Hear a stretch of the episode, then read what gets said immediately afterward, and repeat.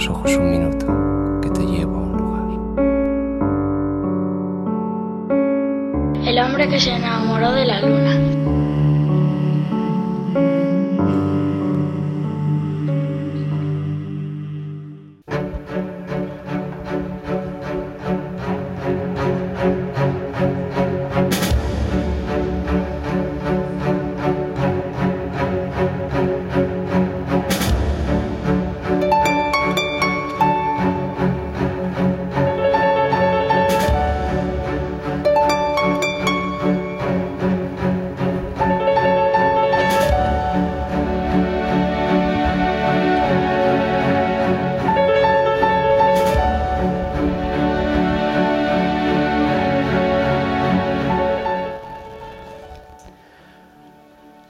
Hay una barandilla helada tratando de mantener a un pájaro sobre ella y charcos esforzándose en atrapar al viento nervioso.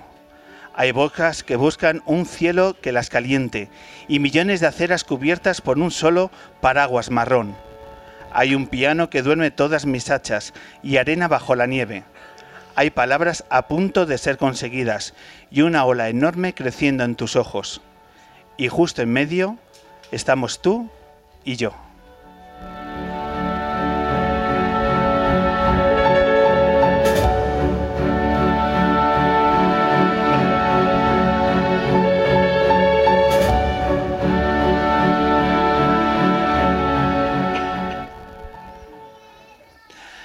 Bienvenidas, bienvenidos a una nueva edición, edición 340 del hombre que se enamoró de la luna, hoy haciendo aterrizar el satélite en un lugar muy especial porque hoy nos hallamos en el barrio de Chueca. Hoy estamos en el Impact Hub de Madrid, en la calle Piamonte, abriendo una nueva edición de las Basic Session. Ya lo saben nuestros oyentes, un evento que acerca el talento emergente de nuevos músicos en formato acústico y que hoy, gracias a Alberto Pérez, a su fundador, a través de su invitación, tenemos aquí a la Luna pasando una tarde que yo creo que nos va a suponer maravillosos recuerdos porque tenemos muchas ganas de estar aquí. Luna 340 en la Basic Session. De nuevo está nuestro público lunero, mil gracias por acercaros a la Luna y hoy además nos rodean como siempre gente a la que admiramos. Tenemos a dos mujeres con muchas cosas en común, muchas cosas como cosas interesantes, experiencias que quiero que transmitan en estos minutos de radio y además una buena dosis de admiración mutua, incluso de amistad. Hoy nos acompañan y vamos a hacer una entrevista conjunta, ni más ni menos que la cantante Virginia Rodrigo y la guionista y cómica Enar Álvarez.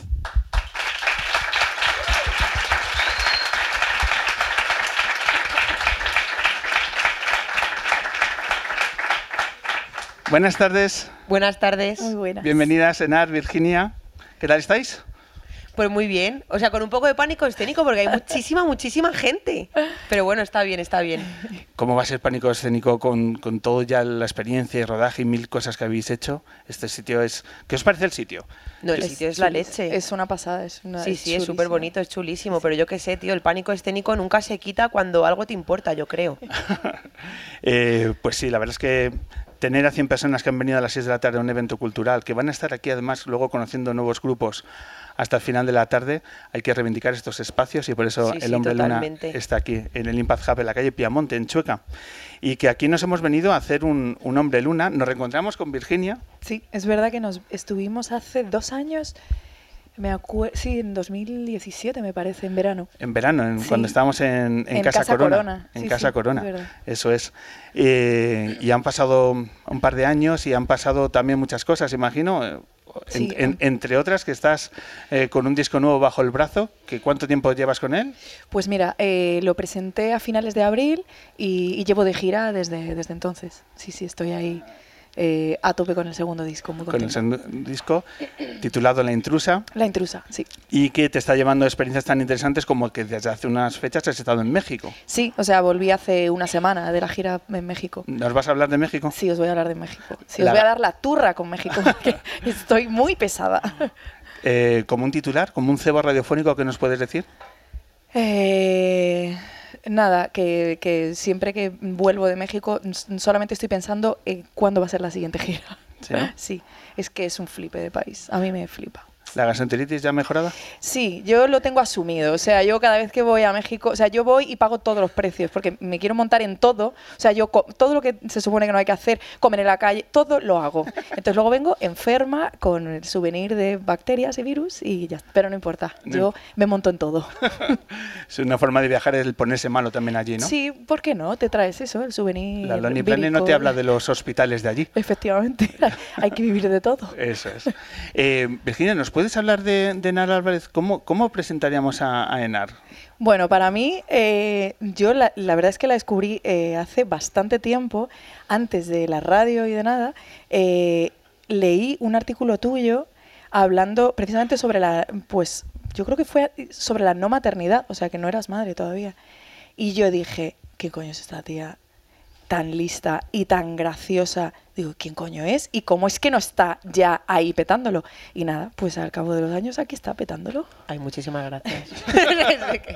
pues yo, cuando, yo te- la conocí a ella porque hacía un programa de radio en, en la SER que se llamaba Tramas Maestras y buscando canciones llegué a hipersexualidad y la escuché y fue como de, pero perdona, ¿quién es esta señora tan maravillosa? Y de hecho la usamos en el programa para abrir uno de los programas y luego te escribí, te localicé y te dije, eh, muy fan. Es que esto suena Fíjate, a peloteo esto suena a falso. coña, pero es que os juro pero que es esto es que real. O Es que yo- es real. es que de verdad que suena a mentira. Yo se lo dije a mi chico, dije, no sé quién coño es esta tía, que es la tía más lista y más graciosa del mundo. ¿De, de- de dónde coño ha salido? La verdad es que sí.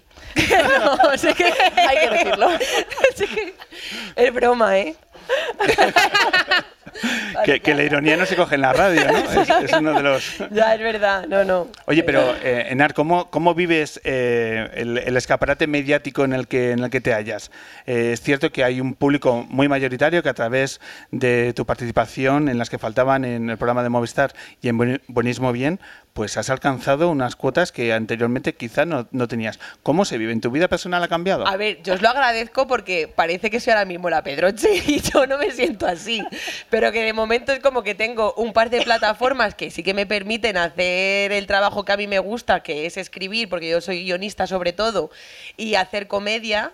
Y, y bueno, pues he tenido la suerte de que caí sobre todo en buenismo bien.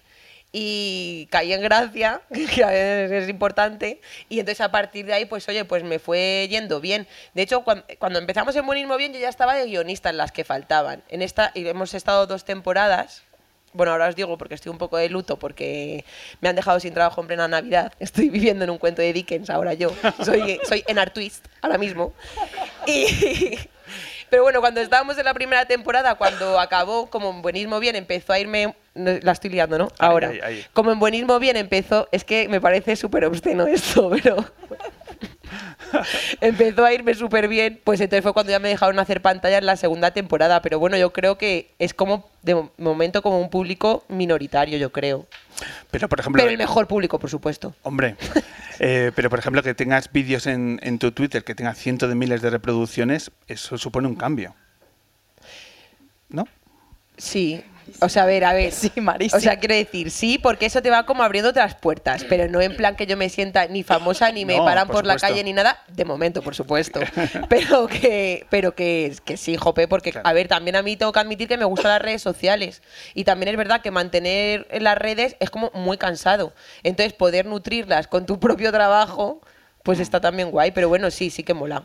Citabas que estabas de luto con el programa Estoy de de Movistar. luto. ¿Qué ha pasado? Lo han cancelado. Bueno, Esto es una noticia espantosa. Espantosa. Porque es que era un programa buenísimo. No sé si lo veíais, pero es que era buenísimo. ¿Si lo veíais en serio? Ya, que era buenísimo. ¿y qué ha pasado? No tengo nada más que añadir. Sé que sí que- No, bueno, no, en realidad no es que lo hayan cancelado, no lo han renovado. Pues no sé. No sé. Es que no sé. No sé. Es un programa que hay que reivindicar por el propio origen del, del proyecto, con ese marcado acento A ver, el programa en realidad no quería reivindicar nada. O sea, el programa era un espacio porque no hay que ser eh, muy listo para ver que las mujeres cómicas no, no tienen mucho espacio dentro del mainstream. Porque, sinceramente, cuando siempre te dicen, bueno, pero siempre podéis volver a hacer eh, programas por... Es que yo estoy hasta el chichi, ¿sabes? De ser underground. Es que yo quiero ser mainstream como los demás. A ver, sinceramente lo digo, ¿sabes? En plan, de, es que ya me he cansado de hacer crowdfunding. Es que ya no quiero eso, ¿sabes? Que le, digan a Broncano que haga crowdfunding ser, ¿sabes? Es como, es que yo no, no entiendo nada. ¿eh? Porque ellos sí, ¿sabes? Es eso, pues eso, que yo quiero ser mainstream. Y todas mis compañeras, pues también. Y es como, joder, pero que nos lo merecemos porque somos tías súper profesionales, que hemos trabajado mucho, que hemos llegado hasta ahí. Y bueno, cuando de repente, pues por fin, ¿no? Se decide hacer un programa en el que seamos todas mujeres, no porque a nosotras nos vaya la segregación, sino porque es que en los demás sitios, pues no, pues por lo que sea nos está. Entonces dicen, bueno, pues por lo menos te dan un espacio para que lo puedas tener. Y hombre, pues ahora se ha acabado, pues joder, pues a ver, estamos tristes. También yo estoy de súper luto porque mi último día fue, fue ayer. ¿Sabes? Ayer fue el último día que estuve en la redacción viendo el programa, llorando literalmente con los clines encima de la mesa, ¿sabes? Porque era todo, no solamente el programa, mis compañeras, todo. Pero bueno, de todas formas quiero decir que yo le agradezco muchísimo a la cadena que nos haya dado estos dos, estos dos años el programa, eso por supuestísimo, pero, pero jope, pues me da pena, me da pena. Es un poco amargo también cómo funciona esto de la tele, ¿no? Que de pronto está ahí un proyecto y, y la semana siguiente no está, ¿no? Lo efímero que pueden ser proyectos que se puedan defender con el tiempo, pero quizá el tiempo no se espera en la televisión. Ya, bueno, en la tele y en la radio, porque yo he cerrado cuatro programas ya, que empiezo a pensar, a ver si soy yo, ¿sabes?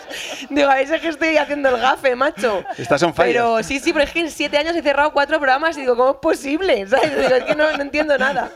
Pero sí, jope, te da pena sobre porque la verdad es que encima yo he tenido la suerte de que siempre he caído en programas donde el equipo era la, era la hostia. O sea, como que si- gente maja, unos más listos que otros, pero en general todos buenas personas, que siempre, que siempre se agradece cuando estás trabajando. El filtro. Y entonces cuando de repente te dicen que se acaba el programa, dices, madre mía, que ahora caigo ahí en una, una panda de hijos de puta que no veas. Y bueno, pero bueno, no me ha pasado. Pero sí me, me da como mucha lástima. Virginia, tú, tú has estado en, en las que faltaban. Sí, sí, sí, estuve en la temporada anterior, pues, pues como el segundo o tercer programa así me invitaron a, a cantar, sí, sí. Justo cuando estaba presentando el single, Uno- estuve ahí. Es que ese programa es que es, era, es que me jode decir era, es que era una maravilla. Es que era una maravilla. grabado con público en directo, Sí. defendiendo la música en directo Sí, y además sí. con grupos, eh, con artistas femeninos, Mm. que también es algo a, a reivindicar y que, y que también era bueno pues un Mm. aire fresco en la programación de los artistas que, que allí acudían. Bueno, pues el tiempo dirá, Enar, si, ¿Qué le vamos si vuelve a salir. Si vuelve a salir. Mientras tanto, buenismo bien, ¿qué tal va? No, no, buenismo bien lo peta, muchísimo. A ver, es que, a ver, lo otro también lo petaba, ¿eh? pero Ya. bueno, no pasa nada. No, con buenismo bien, pues estamos muy contentos, la verdad. Empezamos ahora un año y medio eh, siendo un programa de, de humor de verano. De hecho, fue de las primeras cosas que yo hice de comedia, porque, porque Burke confió en mí para cerrar, que la verdad es que era como algo bastante raro, ¿sabes? Que era, fuera un programa como de, de- con dos cómicos y que, y que de repente decidieran que fuera una mujer la que cerraban, pues no es una cosa que se suele ver mucho. Y luego, como afortunadamente funcionó, pues oye, pues genial.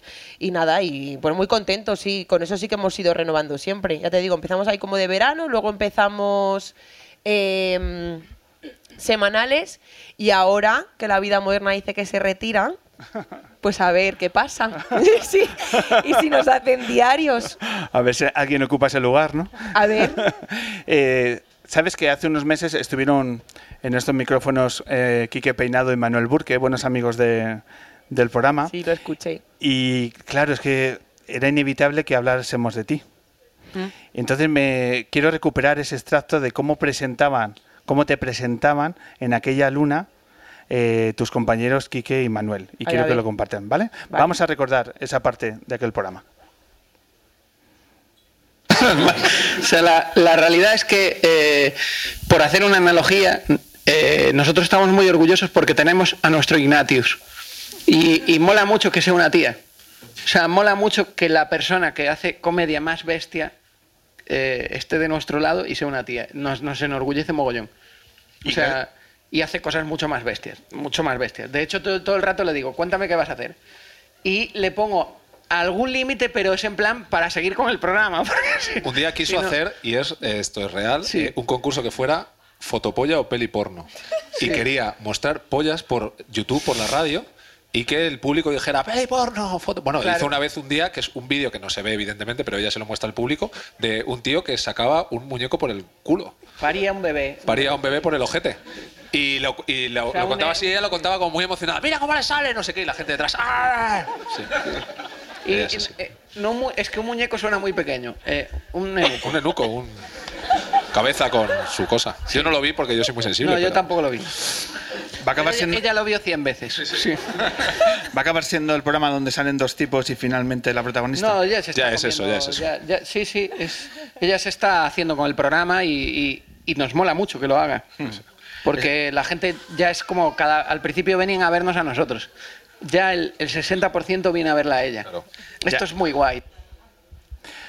Qué bonito. A ver, es que estoy un poco sensible y puede ser que llore, ¿sabes? En un momento determinado. Quiero decir que lo del vídeo del nenuco no estaba preparado. Es que por lo que sea, ese vídeo estaba en mi móvil. y no sé cómo salió el tema. Y yo dije, bueno, pues yo tengo un vídeo de cómo sería un parto natural precioso. Y lo enseñé. De hecho, es más, eh, lo llevo aquí. o sea, que luego si queréis, yo os lo enseño. No sabemos si lo puedes sostener esto. Virginia, ¿te interesa verlo? Yo, vamos a tope, o Vamos sea, a tope, lleva- ¿no? nos dejamos llevar. No, no, es que es muy, es muy fuerte porque saca el nenuco en menos de un minuto. Es que, no, no, es que maneja la respiración que dices, o sea, este señor tendría que estar en las clases preparto porque, o sea, respira increíble, hace pu, pu, fuera. Tiene, tiene talento. Eh, decía Burke que te pregunta de una forma así educada y demás qué vas a hacer Sí. para poner ciertos límites ante situaciones inesperadas. Sí. ¿Lo de Pablo Iglesias eh, se lo comentaste? No, eso no estaba preparado tampoco. O sea, yo solamente llevaba preparado como un test de preguntas. Bueno, por si no, si no lo sabéis, eh, le hice perrear a Pablo Iglesias la gasolina. Espera un momento, mejor lo escuchamos y así Vale. ponemos en situación. Ahí, ahí está Pablo Iglesias en Buenismo Bien junto a Enar. En una escala del 1 al 10, ¿cuánto lo das todo cuando suena la gasolina?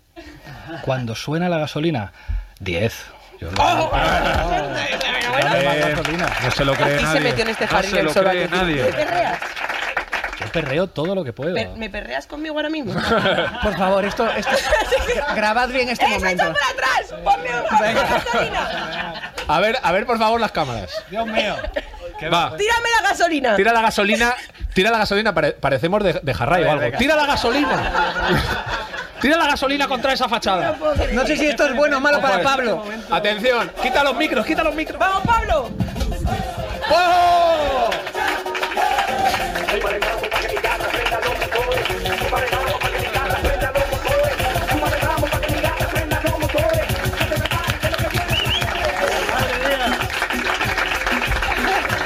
Eh, Pablo, igual tienes que ir a clase con Nani, Es ¿eh? muy fuerte que A- tenga que perrear. Clase de perrear perreo. antes que tú. Bueno, bien.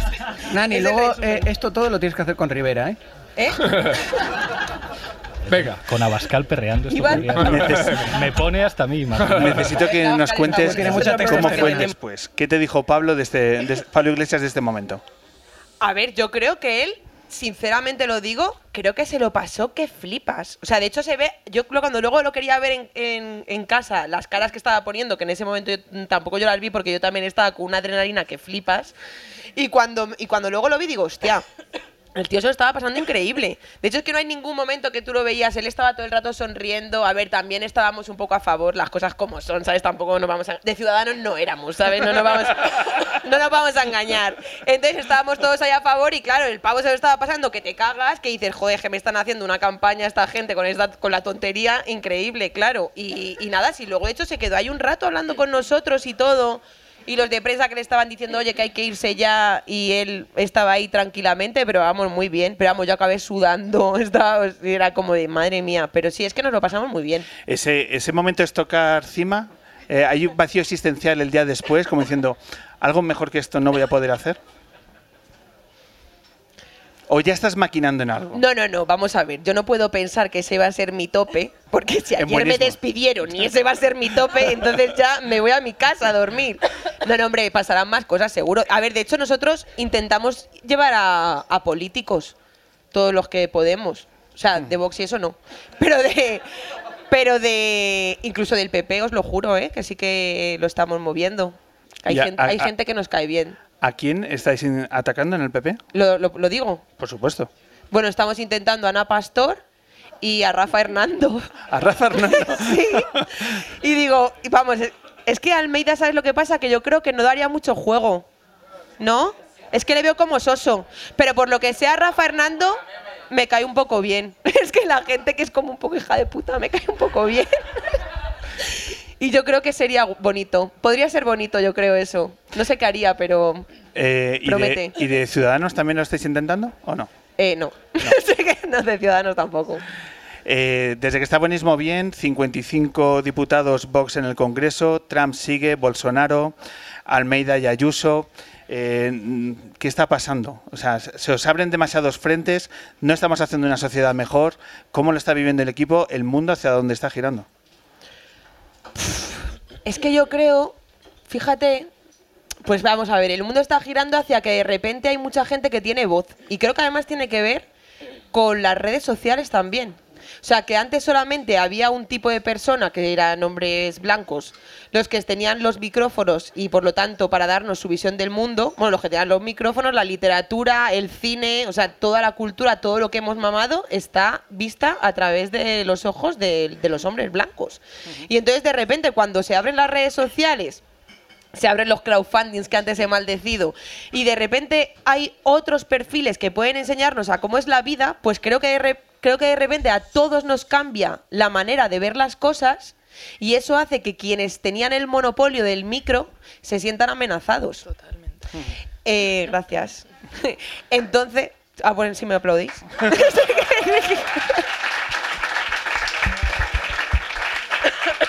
Qué poca vergüenza. Bueno, y entonces, pues, en- entonces creo que lo que está pasando es eso. Que de repente la gente que se siente amenazada, pues empieza a organizarse para los que eh, eh, eh, antes no podían hablar y ahora sí, vuelvan otra vez a callarse. Pero claro, es que ya no lo van a conseguir. Virginia, estás asintiendo Sí, la- sí. las palabras. A ver, es que eso es así. Es que, es que no se puede decir mejor. Es tal cual, es tal cual. Está la caverna revuelta y loca perdida, claro, porque, porque, porque ya no tienen el monopolio de el discurso. Entonces, claro, cuando, cuando hay otras voces emergentes, la caverna sale a por lo que cree que es suyo, con uñas y dientes y con lo que haga falta, claro. Vosotras que estáis haciendo del feminismo uno de los pilares fundamentales de vuestra labor, tanto periodística como artística, en estos tiempos que corren, ¿veis que las cosas se ponen un poco más complicadas a la hora de decir determinadas cosas o de conseguir conciertos? ¿No- ¿Notáis que el ambiente os lo pone más difícil por subrayar determinados discursos? Dale, dale, sí, no, dale. A ver, yo lo que creo es que ahora, eh, y, y por lo menos, a ver si me explico bien, ¿eh? Y por lo menos en Madrid eh, mm, lo empezamos a tener eh, un poco más fácil. En el sentido de que ya llevamos como muchos años con el movimiento feminista haciendo, eh, haciendo su trabajo y creo que ahora empezamos a recoger los frutos. Y entonces creo que ahora sí que empieza a ser un poco más fácil que de repente pues a mí me llamen para actuar en no sé dónde, no sé si a lo mejor en la música pasa también, ¿eh? pero para que me llamen a no sé dónde o que me llames tú para venir a hacer, que de repente aquí estemos dos mujeres sentadas en, haciendo esta entrevista, ¿sabes? A lo mejor hace unos años si miramos los podcasts que hacían no era una cosa que, que pasase. Eh, o sea, de repente sí que empiezas a ver que hay como un pequeño cambio, que a lo mejor luego me voy a Albacete y digo, hostia, para morirte, ¿sabes? Pero por lo menos sí que veo que aquí, en Barcelona también lo he visto, sí que se empiezan a recoger los frutos, que es que joder, que también es que es normal, ¿sabes? Que cuando muchas veces te dicen esto de, hombre, es que no es una cuestión de cuotas, no, hombre, no es una cuestión de cuotas, perdona, es que la cuota, la, cuestión de cuotas estaba impuesta antes, que era la de 100% ellos, esa era la que antes era la, la cuota que estaba impuesta, ¿sabes? Que nosotras también merecemos nuestros espacios y no significa que se les vaya a quitar el hueco a gente brillante, sino que la gente mediocre que estaba es la que va a salir para que entren las mujeres brillantes Iba a decir como nosotras, pero es que queda feísimo No, no, eso, ¿sabes? claro. Eh, pero vamos. Claro, las. Sí, sí. Sí, sí. Para que entren las mujeres brillantes y para que entren las mujeres mediocres también. No, por supuesto, claro, porque claro. este es el problema, que es que, que lo que ya sabemos, que es que parece que nosotras, si no triplicamos el talento de un tío, no, te- no podemos tener un espacio. Es como que todo el rato tenemos que estar demostrando no sé qué. Y es como, dejadnos, nosotros también queremos nuestra cuota de mediocridad, Sí. colega. O sea, queremos, no tenemos por qué hacer todo la- el triple de bien que vosotros para ganarnos un espacio en festivales donde hay carteles, donde hay hay mm, gente maravillosa y gente muy mediocre también. O sea, nosotros tenemos que ser mejores que el mejor para entrar ahí. Eh, ¿Cómo? No. Ya, yo no sé dónde a quién le leí que decía que una mujer tenía que ser hiperbrillante para justificar que era mujer. Me Es que- pareció es que es muy triste. Sí, sí, sí, es que es acojonante. Es En, acojonante. en el mundo de la música, desde dentro, eh, ¿qué situaciones ves que estén cambiando? Vamos a ver el vaso medio lleno. Yo lo veo, yo lo veo muy parecido a Anar, o sea, eh, pero es que es que raro, se están dando como los do- las mm, como las dos situaciones a la vez. Para mí, eh, hay, claro que hay más, es- hay más espacio para las mujeres. eh, de hecho, lo vemos, el feminismo está de moda. O sea, podemos decir que el feminismo está de moda. Eso está muy guay, porque es mucho mejor que esté de moda el feminismo que cualquier otro movimiento absurdo, eh, yo que sé, fascista o, Claro, o racista. Está de moda la ultraderecha también. Efectivamente, como, bueno, efectivamente. Entonces, guay que esté de moda. Ya sabemos que se usurpa un poquito el discurso, a lo mejor para hacer camisetas y cosas absurdas que nos da igual. Entonces vemos ahí en el Berska mm, camiseta feminista, ok, vale, que usurpe lo que quieran. Para mí es más lo que ganamos que lo que perdemos. O sea, creo que está guay que se popularice y se, y se sí que se extienda eh, el, el movimiento. Pero a la vez, como antes hablábamos, por supuesto que es que la caverna está ahí. Entonces, si hay más espacios, sí. Que si el vaso medio lleno, sí, hay espacios. También porque los, los estamos inventando nosotras. O sea, que es que hay un punto que, que es que si no nos hacen hueco, pues el hueco nos lo hacemos nosotras. Hay un mogollón de festivales feministas que los, que lo- de música que los están organizando mujeres que están hasta el coño. Sí, de que comedia sea. también. Y de comedia igual, ¿sabes? La comedia rayo, tal. O sea, cosas que es que estamos cansadas del campo de nabos y si no nos hacen hueco, nos lo hacemos nosotras. En la comedia, por ejemplo, día 21 de diciembre, en, Sí, actúo en Valencia. en, en un evento donde estáis tres cómicas. Somos tres cómicas. y, y fíjate, cuando lo pusieron en Twitter, lo pusi- pusieron el tweet de, pues, el cartel, no sé qué, el primer comentario, pues con ese cartel, anda, ¿quién nos va a ir a ver? Y yo, pero bueno, será gilipollas. ¿Sabes? Lo que pasa es que no se lo puedo poner así porque luego pues tengo que estar en Twitter tres horas lidiando con, pero te lo juro que me da ganas de poner eso. Pero bueno, ¿qué vamos a hacer? cuando comentabas que los espacios también se crean y los tenéis que provocar, hablándonos del el documental que está dando mucho que hablar, qué coño está pasando, que todo el mundo puede acceder a él, eh, los abonados de Netflix, pero bueno, es una pantalla bestial eh, y en la que tienes la oportunidad de, participar. Eh, ¿cómo, ¿Cómo estás viviendo el impacto que tiene el documental y por qué está teniendo el impacto que, está desarrollando? Bueno, el documental, como has comentado, se llama ¿Qué está pasando? ¿Qué coño está pasando? Y es un documental en el que han reunido a más de 40 voces femeninas de diferentes ámbitos culturales y políticos para que eh, diéramos nuestro, nuestra opinión de cómo, cómo mm, vive la mujer en España. O, sí, bueno, más o menos, o de la evolución de, en diferentes ámbitos, o de cómo hemos mamado la cultura, etcétera. Entonces, Jope, yo no sé si lo habéis visto, pero es que es verdad que está súper interesante porque además tiene un ritmo increíble. Son todo, está todo montado con las declaraciones de todo lo que íbamos diciendo y va pasando como de un tema a otro, casi ni siquiera te das cuenta y vas viendo de cómo hablan, pues eso, ¿no? De lo que hablábamos antes, de desde eh, las películas que veías de pequeña, a los trabajos, a, pues habla también de pornografía, de, no sé, de todo. Y hay cosas muy interesantes y bueno, pues yo creo que está teniendo bastante impacto porque hay mujeres que, eh, que opinamos de manera bastante dispar y sí que te puedes hacer como una pequeña radiografía de, de la situación en la que nos encontramos ahora mismo y de cómo nos hemos educado sobre todo. Porque yo cuando hablo con amigos es como en lo que más chocan, ¿sabes? Como que no se dan cuenta de esta manera en la que nos han educado a nosotras de pequeñas, que es como, tías, es que si tú cuando naces ya te ponen unos pendientes en las orejas porque tú tienes que estar guapa desde que llevas un día en el mundo y ya te agujerean las orejas y luego te ponen un enuco en los brazos, joder, es que eso lleva una carga que luego dices, es que cómo no voy a, a querer eh, quedarme en casa o buscar el amor romántico, no sé qué, si además todas las pelis que me han puesto de pequeñas eran de princesas y las que les ponen a ellos son que si Cars, que si no sé qué, que si no sé cuánto, es como... Entonces, bueno, yo creo que sobre todo la gente que no está como muy conectada con esto, si lo ve, al escuchar tantos testimonios y tal, creo que quizá sí les abra un poco la mente a darse cuenta de eso, sobre todo de cómo nos han educado cuando éramos pequeñas. Recordemos qué coño está pasando, el documental de, filmado por Rosa Márquez y Marta Jaénes, que está en Netflix y que mucha gente afortunadamente está hablando de, ello. Virginia, cuando estamos hablando de estos temas, cuando viajas y tus letras y tus canciones las llevas a México, ¿qué, qué- qué sugiere? ¿Qué, qué provoca en, en otro país? Bueno, es ¿Cómo- que, en, es que en Latinoamérica el movimiento feminista está muy on fire, está muy on fire. O sea, todo el movimiento eh, por la legalización del aborto, desde Argentina hasta México, es que el pañuelo verde está por todas partes.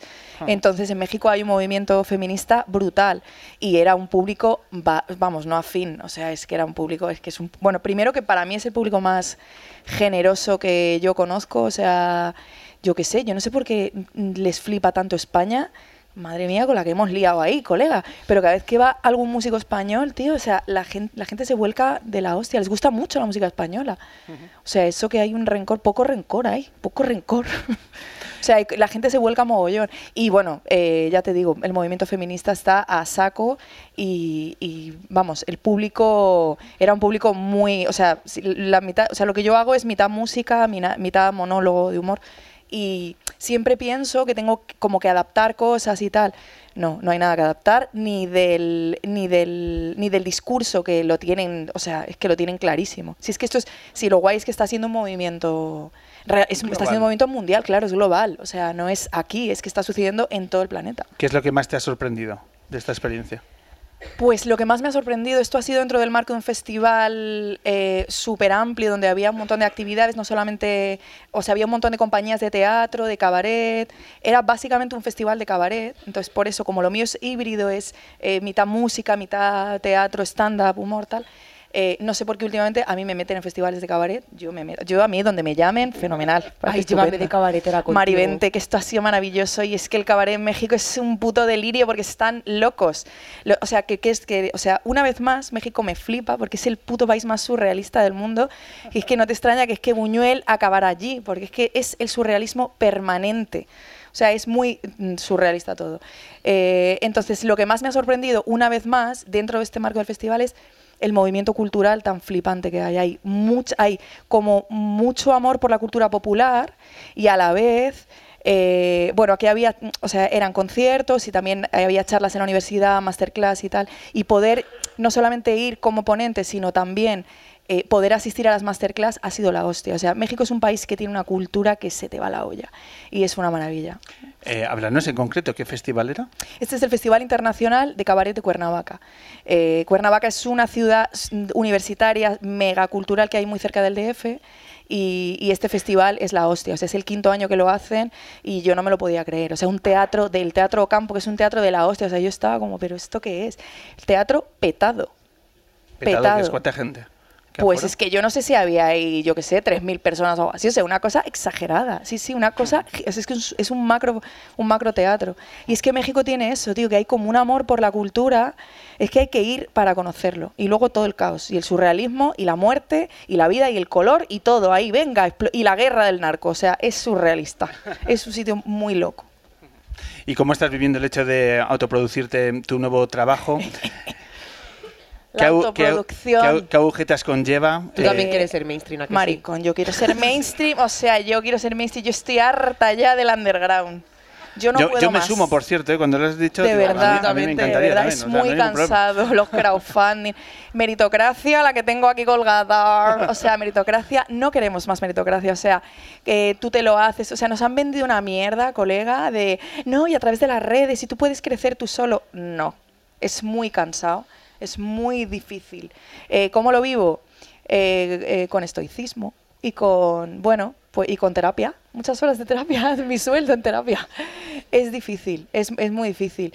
Para estar aquí, es que esto, tío, yo a veces, lo hablaba el otro día con una amiga, es que en las, no sé, en, en las escuelas de arte debería haber como por lo menos un par de asignaturas anuales que fueran cómo gestionar la dureza, tío, de tener que estar siempre empujando tu propio proyecto. Es muy duro, tío, es duro. Pero bueno, que no os voy a dar la barrila. Que, o sea, nada, que es duro y que hay que apoyar la música. Que es que la peña es muy coñazo porque la gente no quiere, eh, no se quiere gastar 10 pavos en un... Que aquí sois todos maravillosos porque estáis en una cosa cultural y esto es una maravilla. Pero peña que te dice, no, es que, es que 10 pavos el concierto es mucha pasta. Y luego te vas a gastártelo en tu gin tonic de moda. Entonces, mm, bueno, nada, que hay que recordar que la música que parece, todo lo que parece gratis, detrás tiene, perdón por el coñazo. Tiene sus costes, es pero que- la cultura también tiene un valor. la un cultura tiene un valor evidente y cuesta mucho. O sea, la gente está más dispuesta a gastárselo en un gin tonic que en un concierto. Bueno. Eso es así. Pues yo creo que la oportunidad que tenemos hoy, porque estamos en un espacio de reivindicación de la, de la música, de la música más cercana, es escuchar tus canciones y a partir de aquí a todo el público lunero le va a explotar la cabeza de, de- de las letras y de las atmósferas que eres capaz de crear. ¿Te apetece tocar algo? Sí, sí, yo feliz, encantada. Os toco aquí un par de temillas. Sí, has traído ahí tus... Me he traído aquí unos cachivaches electrónicos. Eso es, pues si te parece, vamos a poner una canción, preparamos el set y escuchamos las dos canciones de Virginia Rodrigo. ¿Te Vale, parece? Genial. Venga.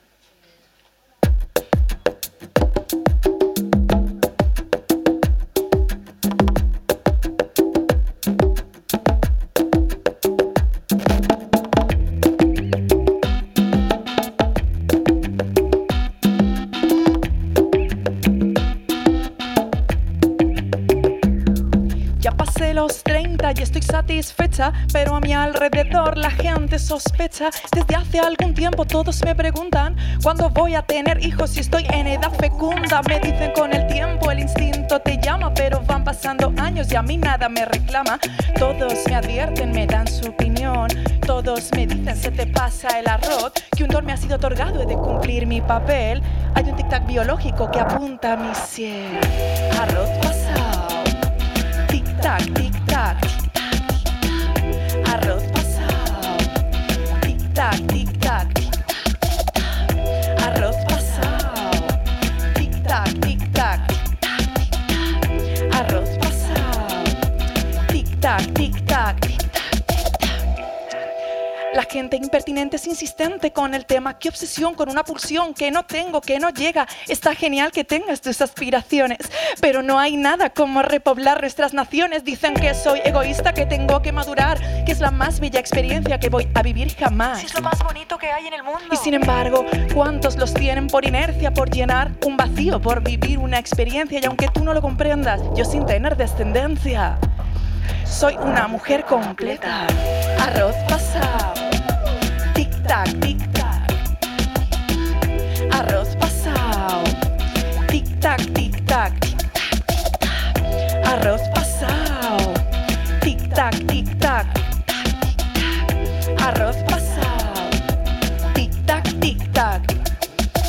sé qué hay de normal, de hormonal o cultural, solo sé que reproducirme no es mi prioridad. Tal vez no es tan difícil de aceptar. Tal vez pienso que en el mundo somos demasiados ya. Por ahora pariré textos, canciones, rimas. Voy a mirar desde este prisma. Seré quien alumbre y conciba mi propia vida. Voy a ser hija y madre de mí misma. Arroz pasado. Tic tac, tic tac, tic tac, tic tac. Arroz pasado. Tic tac, tic tac, tic tac, tic tac. Arroz pasado. Tic tac, tic tac, tic tac, tic tac. Arroz pasado. Tic tac, tic tac, tic tac.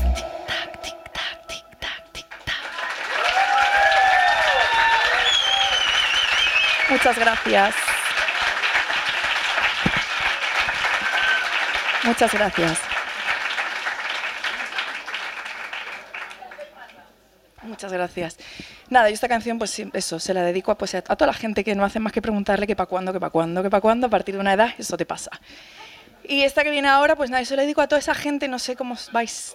Eh, ¿El qué, el qué? ¿Qué no? ¿En? ¿Qué? ¿El disco?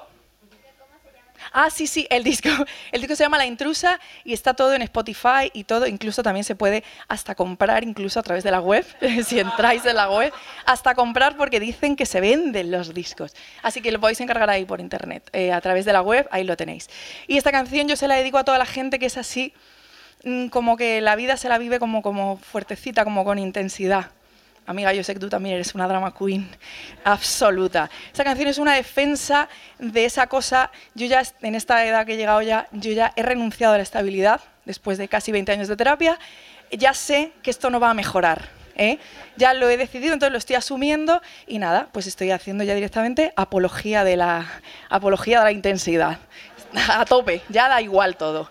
Eh, así que nada, con vosotros, intensidad emocional.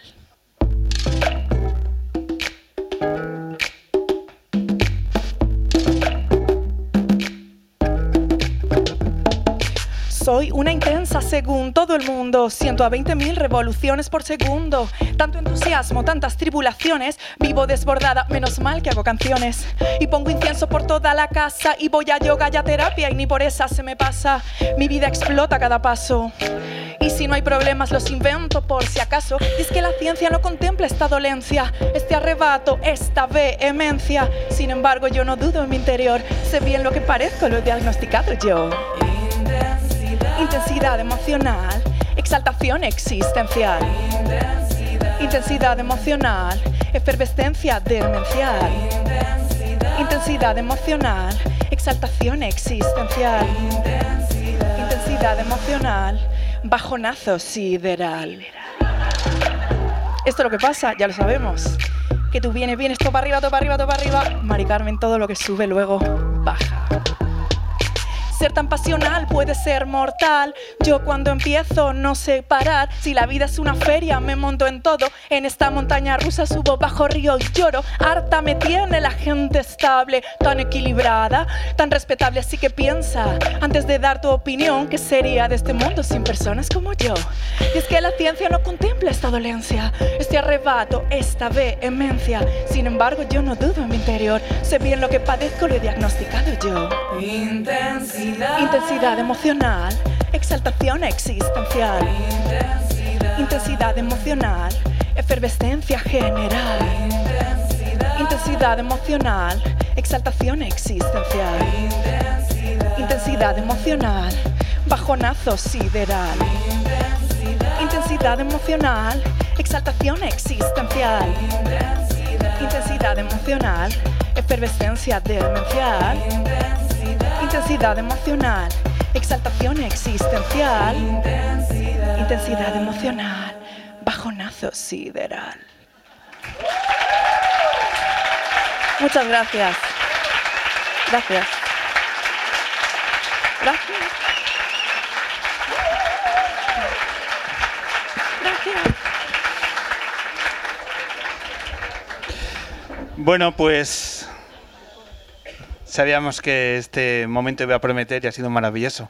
Maravilloso. Muchas gracias. Uy. Eh, Enar, tú desde ahí, desde primera fila, ¿qué tal las canciones Pues de bien, Virginia? siempre, claro. Es que yo ya te- la segunda no la había escuchado y me ha encantado. Es como una faraona queen, me ha encantado. Claro, claro. Yo es que además vi, eh, creo que uno de los, de los episodios de, de- o sea, de una, de la- una de las secciones era algo así, faraón. Sí, de algo Faraona así. del drama. Sí, sí. Y este, pues digo, mira, yo cuando lo vi dije, mira, este es uno de los temas, el segundo tema del disco, que de hecho esto es un poco primicia porque va a ser el segundo single que voy a sacar del disco. Y, y nada, y dije, mira, mira la faraona. Sí, sí, total. sí, sí. la- es que yo creo que hay que poner también un poquito en el centro, que es que como el mundo es patriarcal y lineal y irracional, pues hay que también darle un espacio al otro lado de la cosa intensa.